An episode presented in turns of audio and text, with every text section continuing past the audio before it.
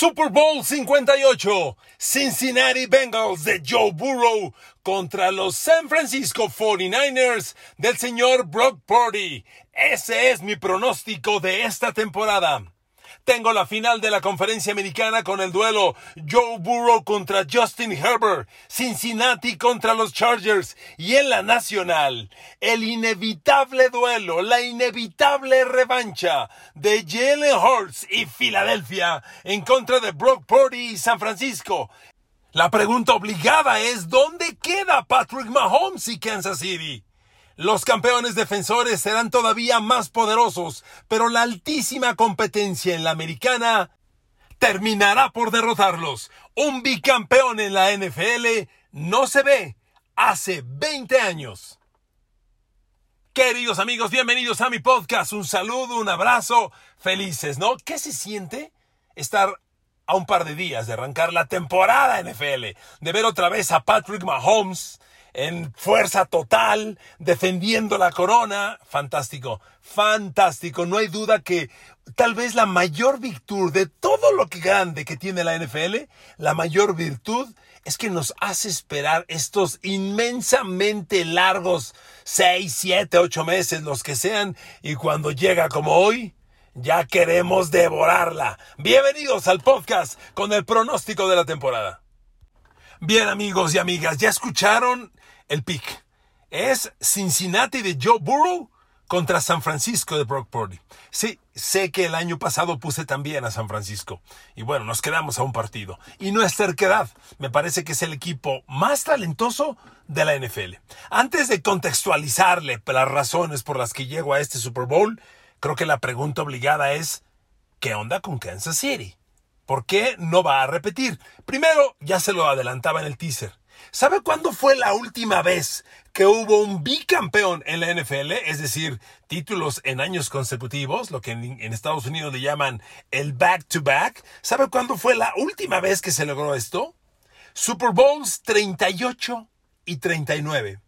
Cuando Tom Brady y Nueva Inglaterra derrotaron a Carolina en el Super Bowl 38 del 2004, por cierto, el único año que no hubo NFL en México. Ningún canal, ¿lo recuerdan? ¿Alguno lo vivió? Bueno, fue el 2004.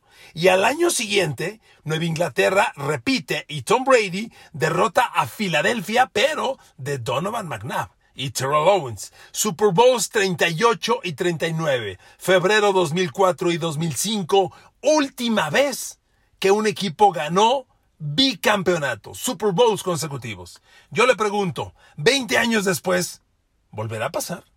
Mire, Mahomes y Kansas City, usted dirá, suena incongruente lo que dices. Mahomes y Kansas City van a ser mejor equipo que el año pasado. Los siete novatos con los que Mahomes ganó el Super Bowl van a crecer, a madurar, a dominar y van a ser más fuertes que el año pasado. Pero ¿sabe qué? La competencia en la conferencia americana hace décadas no está tan cerrada. Y Kansas City tiene un pequeño problema.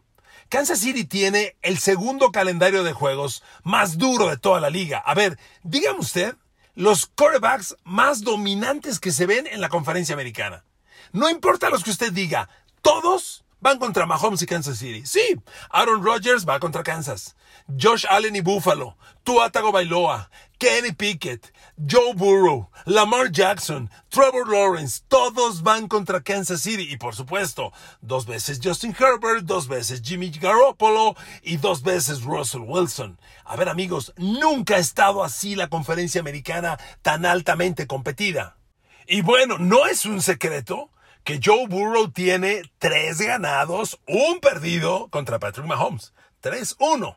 Y el del año pasado más que decir que Mahomes superó a Burrow, fue la línea ofensiva de Bengals la que nos sucumbió y permitió que Kansas los dominara. Realmente Joe Burrow ha demostrado supremacía sobre Mahomes.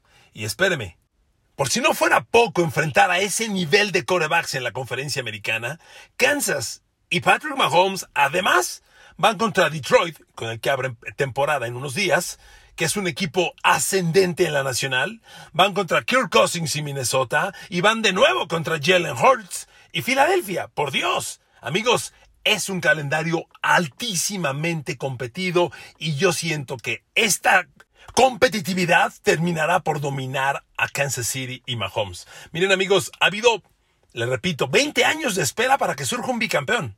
Solo hubo dos momentos donde pudo lograrse un bicampeón y no se pudo.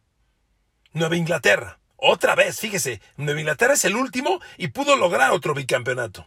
Fue cuando derrotó a Atlanta en el Super Bowl 51 y al año siguiente regresó contra Filadelfia, que Filadelfia de Carson Wentz de, perdón, de Nick Foles, que los derrota y al año posterior volvió Tom Brady Nueva Inglaterra. Vaya, Nueva Inglaterra pudo ganar un tricampeonato que jamás se ha visto. Filadelfia lo interpuso, pero ahí tuvo Super Bowls en el 51 y en el 53 con la derrota en el 52. Bueno, y Seattle de Russell Wilson también pudo con el bicampeonato, porque después de despedazar a Denver de Peyton Manning 43-8 en el Super Bowl 48, regresó al 49 y fue cuando Nueva Inglaterra le ganó a Seattle en aquella tan polémica jugada de por qué no corrió a Marshawn Lynch, estaban en la 1, lanzó Russell Wilson y le interceptó Malcolm Butler. Ahí Seattle dejó ir el bicampeonato. Pero para que vea usted lo altamente competida que es esta liga y lo dificilísimo que es un bicampeonato. ¿Ok? Esas son mis razones para Kansas City y por qué no repetirá. Ahora, ¿quién sí llega? Cincinnati. A ver amigos, Bengals. Primero, Reitero, Burrow trae 3-1 sobre Patrick Mahomes. Y eso implica algo muy importante. Segundo, es un año más de dominio del sistema, de aprendizaje y es un equipo que sigue muy compacto. A ver, Cincinnati llegó al Super Bowl hace dos años con Joe Burrow, Jamar Chase, T. Higgins y Tyler Boyd y Joe Mixon y ahí siguen, todos ellos. Lo único malo era la línea ofensiva y ya lo corrigieron. Si Cincinnati no tiene lesiones, porque varias veces lo he dicho, el año pasado Cincinnati corrigió la línea ofensiva, la corrigió bien, pero en diciembre se lesionaron no uno ni dos, tres y llegó a playoffs otra vez con una línea destrozada. Cincinnati ya corrigió.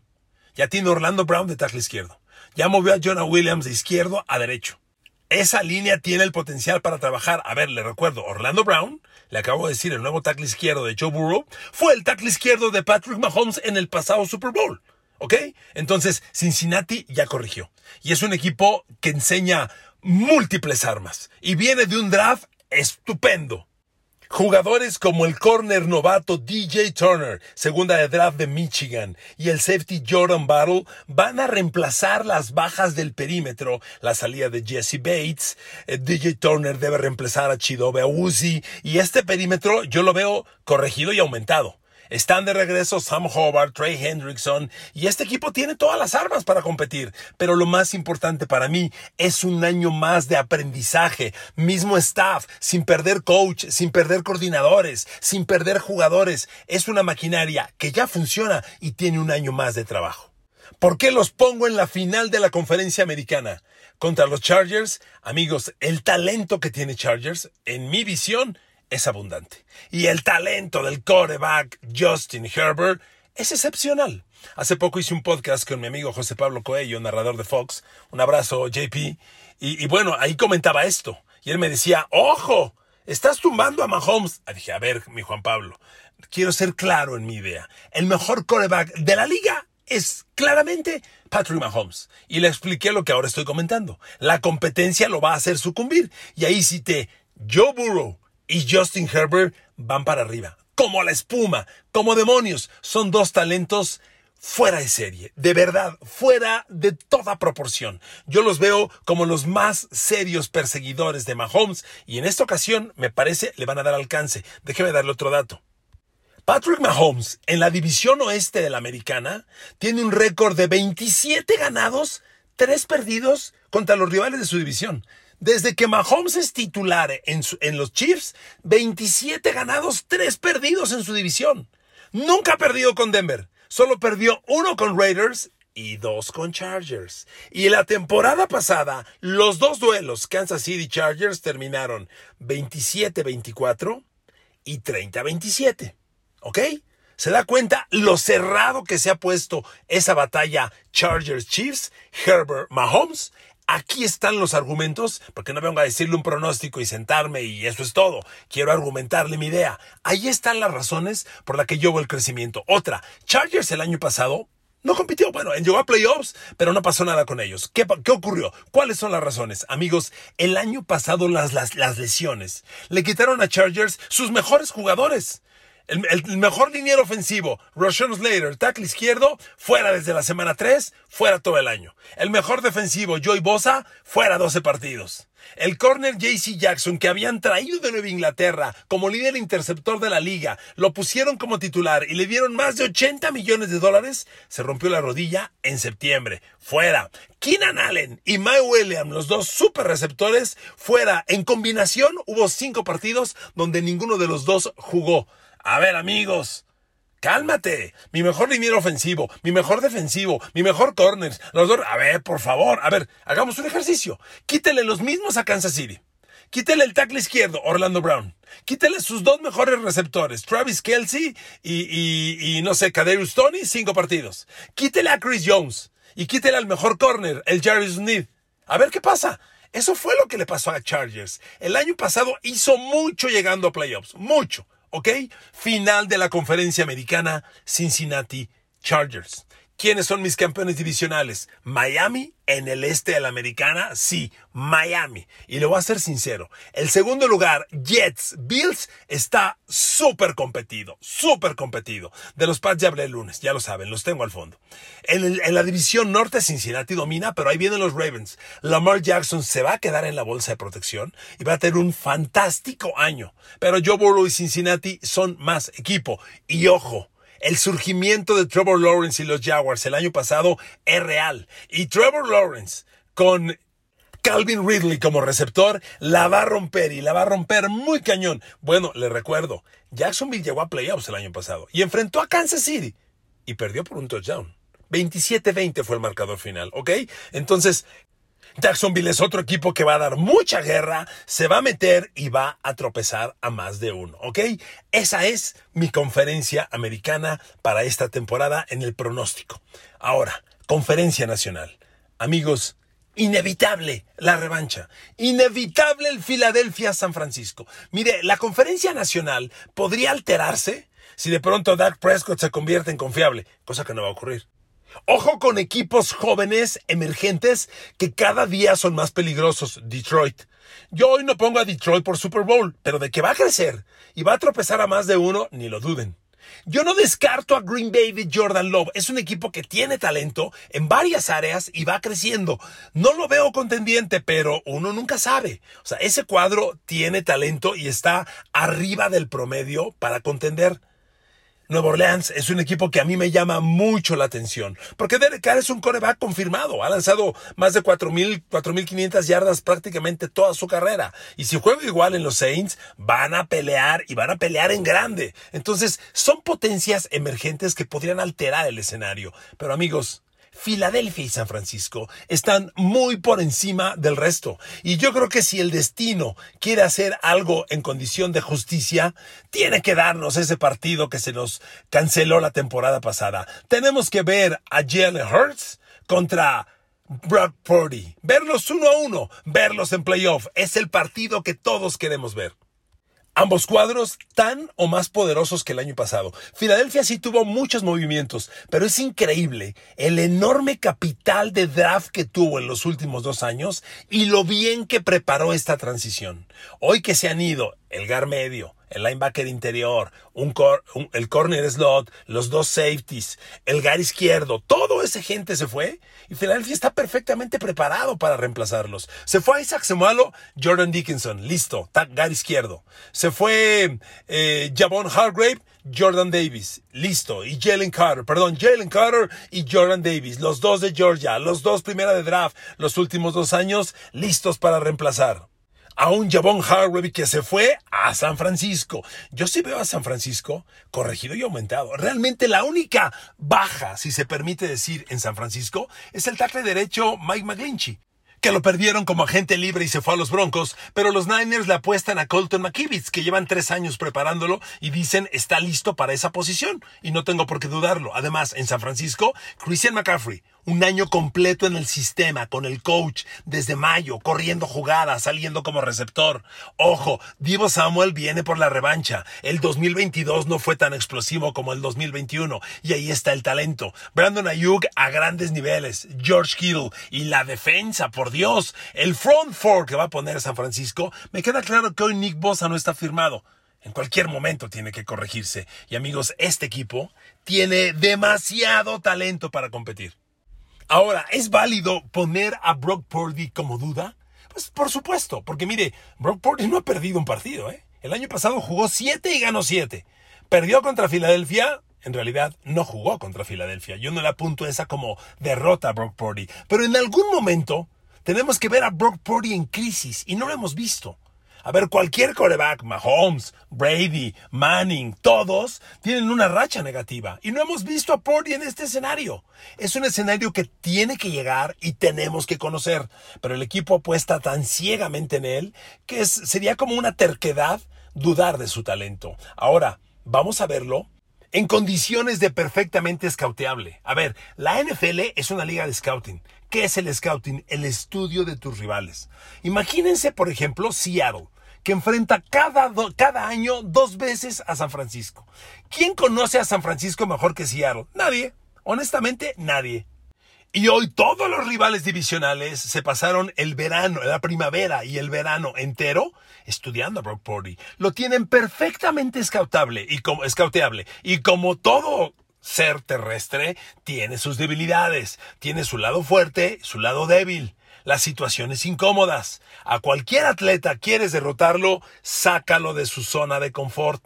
Decía Jordan cuando le preguntaban, ¿le ganarías a LeBron James? Y Jordan dice, yo lo forzaría a correrse a su lado izquierdo. LeBron James es menos efectivo por su lado izquierdo que por su lado derecho.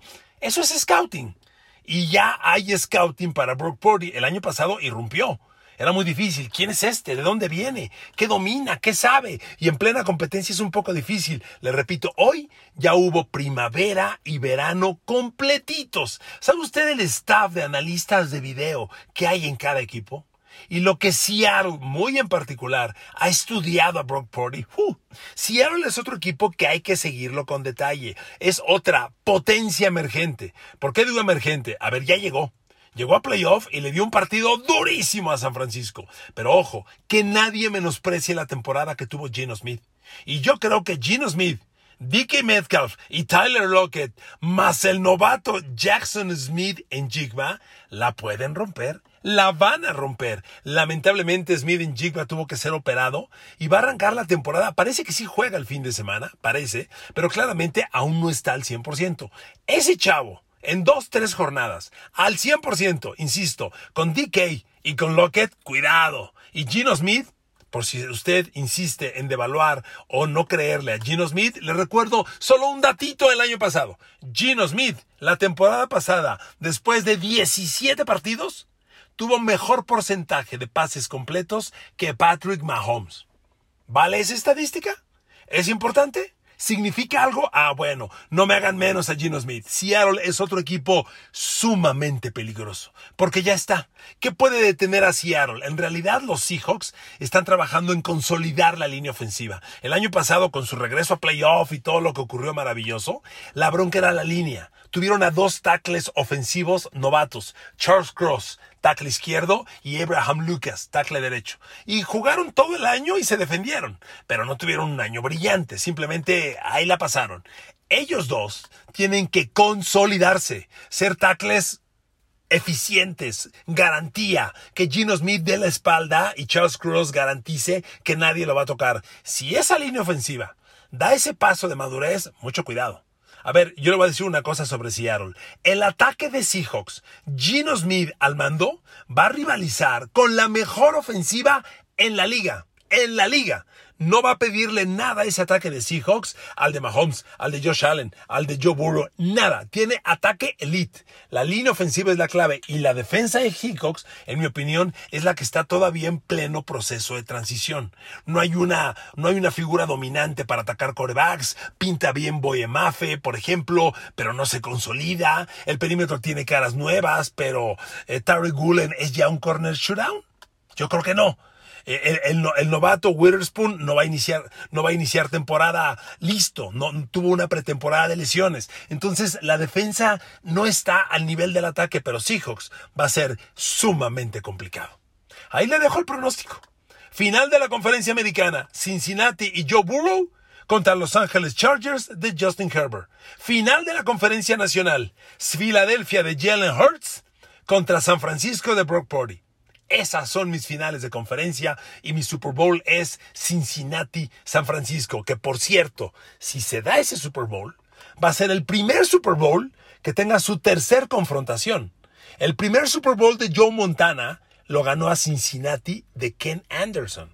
El segundo, el tercer Super Bowl de Montana se lo gana Cincinnati de Boomer Esiason, cuando aquella serie ofensiva maravillosa de Montana y el pase de touchdown para el triunfo a Jerry Rice. Ya jugaron dos veces, los dos los ganó San Francisco. Si se da el pronóstico que yo estoy dando, sería el primer la primera confrontación de tres episodios en un Super Bowl. Ahí mi pronóstico de la próxima temporada, inminente. Escucho sus opiniones, las leo con atención y le agradezco a Dios que la NFL haya llegado y que ustedes me hagan el infinito favor de escucharme.